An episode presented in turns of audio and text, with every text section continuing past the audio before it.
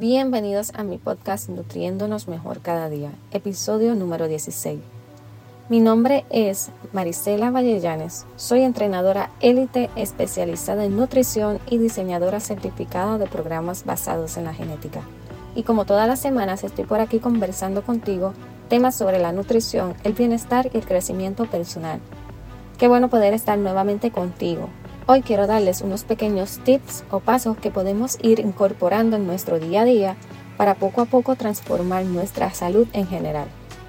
Debemos aprender a ver nuestra salud como un todo integrado que involucra el aspecto físico, mental, emocional y espiritual, porque la salud es holística y se extiende por todos estos aspectos.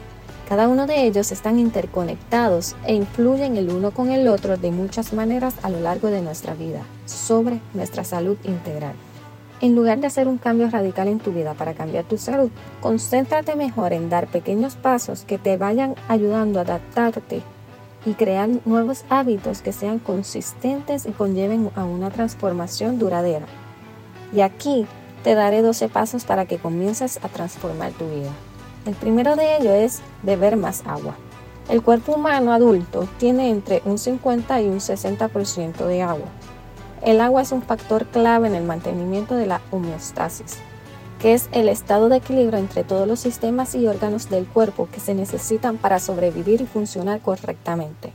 En la homeostasis, las concentraciones de ácido, la presión arterial, el azúcar en la sangre, los electrolitos, la energía, las hormonas, el oxígeno, las proteínas y la temperatura se ajustan constantemente para responder a los cambios en el interior y en el exterior del cuerpo.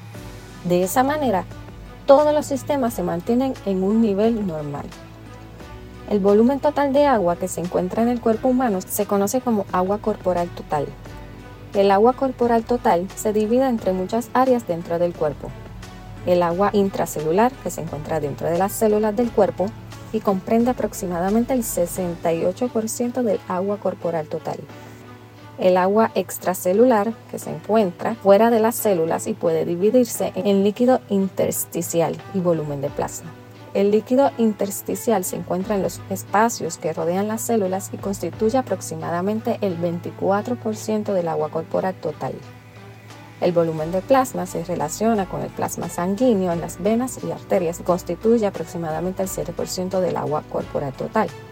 Debido a la concentración relativa en cada compartimiento, el agua se transfiere constantemente para mantener la homeostasis. Adicionalmente, el agua está involucrada en muchos procesos en el cuerpo, incluido el metabolismo celular, la regulación de la temperatura, el balance de solutos, transporte de nutrientes, eliminación de desechos celulares, la digestión, equilibrar el pH, la eliminación de residuos y suministro de oxígeno. ¿Cómo saber si nos estamos hidratando adecuadamente? Esto lo podemos ver en el color de la orina y es la forma más fácil para que las personas autoevalúen su estado de hidratación según una escala de claro a oscuro para indicar los grados de hidratación. Entre más oscura es nuestra orina, nos indica que hay un mayor grado de deshidratación. Y entre más clara es la orina, nos indica mayor grado de hidratación. Pero una sola muestra de orina tomada en un momento del día no define los hábitos de hidratación de una persona, ya que las mediciones y el volumen de orina pueden variar a lo largo del día. Por lo tanto, debemos estar verificando a lo largo del día. Algunos truquitos para tomar agua podrían ser, siempre que salgas, llévate una botella de agua o un termo reutilizable y llévalo contigo a todas partes. Si eres de las personas que no le gusta el agua, añádele un sabor natural que te guste, puede ser con una fruta fresca, con hierbas.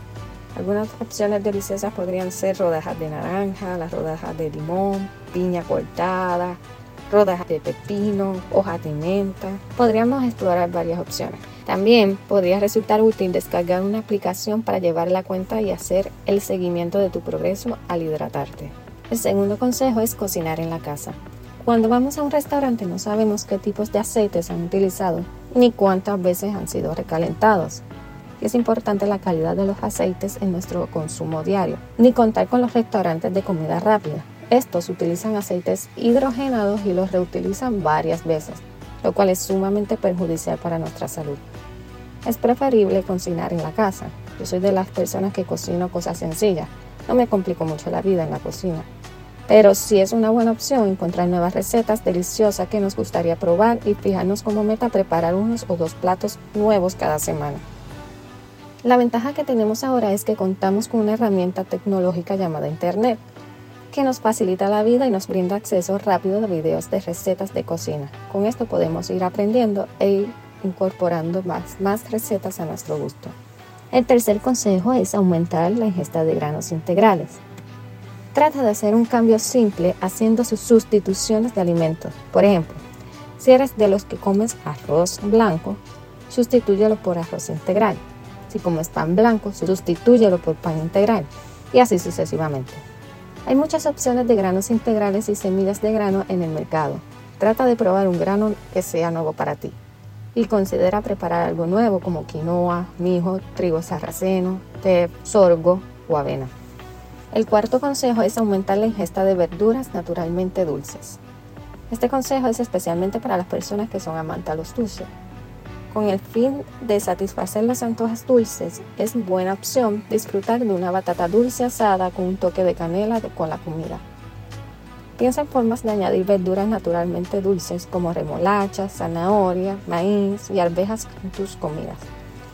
Explora las posibilidades, conviértelas en snack por ejemplo, las arvejas tostadas y los chips de papas dulces hechos en casa son snacks deliciosos y muy saludables.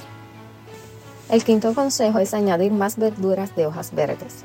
Toma nota de cuántos manojos de hojas verdes a la semana comes en la actualidad. Establece un objetivo de aumentar ese número cada semana. Trata de incluir más variedad. Prueba todos los sabores de diferentes tipos de verduras verdes. Puedes usar rúcula, hojas de diente de león, hojas de mostazas, hojas de rábano, hojas de nabo y berros.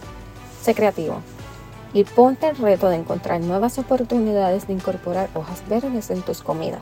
Añade espinaca a los huevos, hojas verdes pequeñas en un sándwich un puñado de cal en tu licuado de frutas, etc.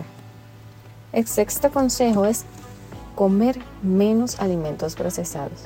La mayoría o casi todos los alimentos procesados, incluyendo los alimentos congelados, enlatados y horneados, contienen aceites parcialmente hidrogenados que son la principal fuente de grasas trans que se producen industrialmente. El consumo elevado de estas grasas favorece la acumulación de colesterol y triglicéridos, aumentando el colesterol malo. Aumenta el riesgo de padecer enfermedades cardiovasculares y aumenta el riesgo de padecer enfermedad metabólica, así que es mejor reducirlo significativamente. Aumentar gradualmente los alimentos integrales y frescos en tu dieta puede ayudarte a reducir muchas opciones envasadas y procesadas. Por ejemplo, elija acompañar un sándwich con verduras asadas o frutas en lugar de papas fritas. Lee las etiquetas de los alimentos y cuando sea posible, elige alimentos envasados con algunos pocos ingredientes integrales en lugar de aquellos con ingredientes difíciles de pronunciar. Ten en cuenta los tipos de alimentos procesados que comes con regularidad e identifica las versiones que podrías hacer tú mismo en casa.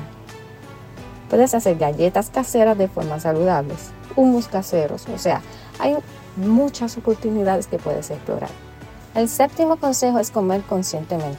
Esto es algo que a mí me ha costado mucho hacer porque frecuento hacer varias cosas a la vez mientras como y también como rápido pero debemos aprender a comer conscientemente y prestar atención a todos nuestros sentidos mientras comemos. Debemos tomar el tiempo de masticar bien la comida para favorecer su digestión y disfrutar de ella. El octavo consejo es nutrir nuestra mente y cuerpo.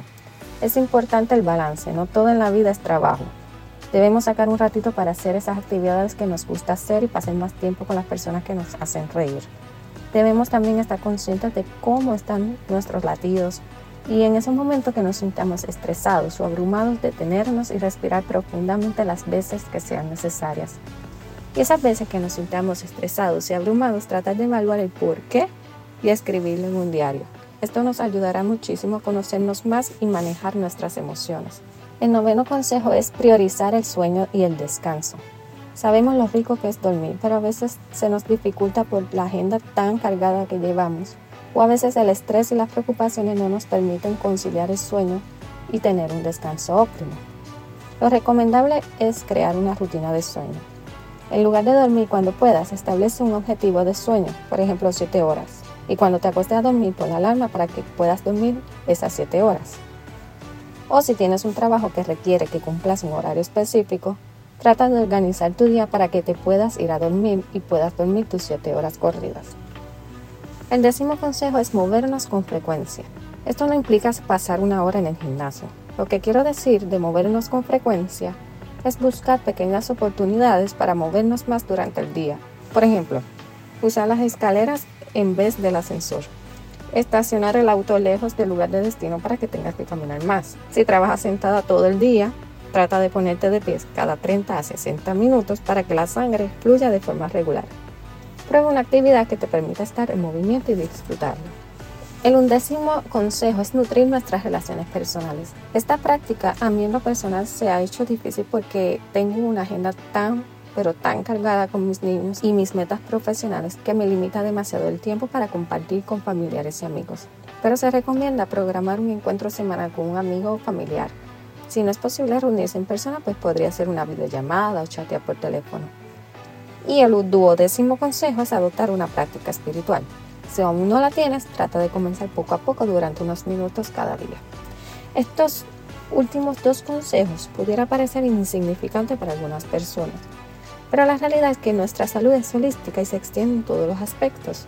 Como expliqué anteriormente, van desde el cuerpo físico a la salud mental y las emociones hasta las necesidades espirituales más profundas. Todos estos aspectos están interconectados, influyen el uno en el otro de muchas maneras. Nuestra vida debe estar lo más balanceada que se pueda con el fin de sentirnos plenos. Espero que todos estos consejos te hayan gustado y ayudado muchísimo. Me encanta poder compartirles lo que tenga a mi alcance que sea de beneficio para ustedes. En el próximo episodio estaré hablándoles sobre cómo nuestra composición corporal responde a los ejercicios de fuerza según nuestra genética. Si te gustaría realizarte una prueba genética y recibir consejos de salud personalizados basados en las posibles implicaciones de estos resultados, déjame saber en los comentarios o contáctame a través de los medios que te muestren las notas del episodio. Esto te ayudará a conocer cómo trabaja tu organismo según tu esencia única y podrás optimizar todos los resultados que deseas, porque trabajarás según su funcionamiento. Ya no tendrás que estar llevando las dietas de tendencia o imitando lo que hacen las demás personas para bajar de peso. Te descubrirás a ti misma o a ti mismo y sabrás lo que mejor funciona para ti. Si te gustan todos estos temas que quiero compartir contigo, suscríbete a mi canal Dale a la campanita y no te pierdas ninguno de ellos. Compártelo con tus amistades en las redes sociales para que también se beneficien de estos contenidos. Recuerda que estaré por aquí cada semana. Si hay algún tema que quisieras que discuta por aquí o si tienes preguntas, no dudes en, contactarme. En las notas del episodio te dejo los enlaces de contacto. Si encuentras valor en este contenido, comparte este episodio en tus redes sociales, en tus chats y recuerda dejarme tu reseña. Esto me ayudará muchísimo a seguir motivándome y continuar brindándote información valiosa con el fin de nutrirnos mejor cada día. Gracias por tomar de tu tiempo para escucharme. Te deseo las mayores bendiciones y espero que nos continuemos contactando. Hasta la próxima. Chao.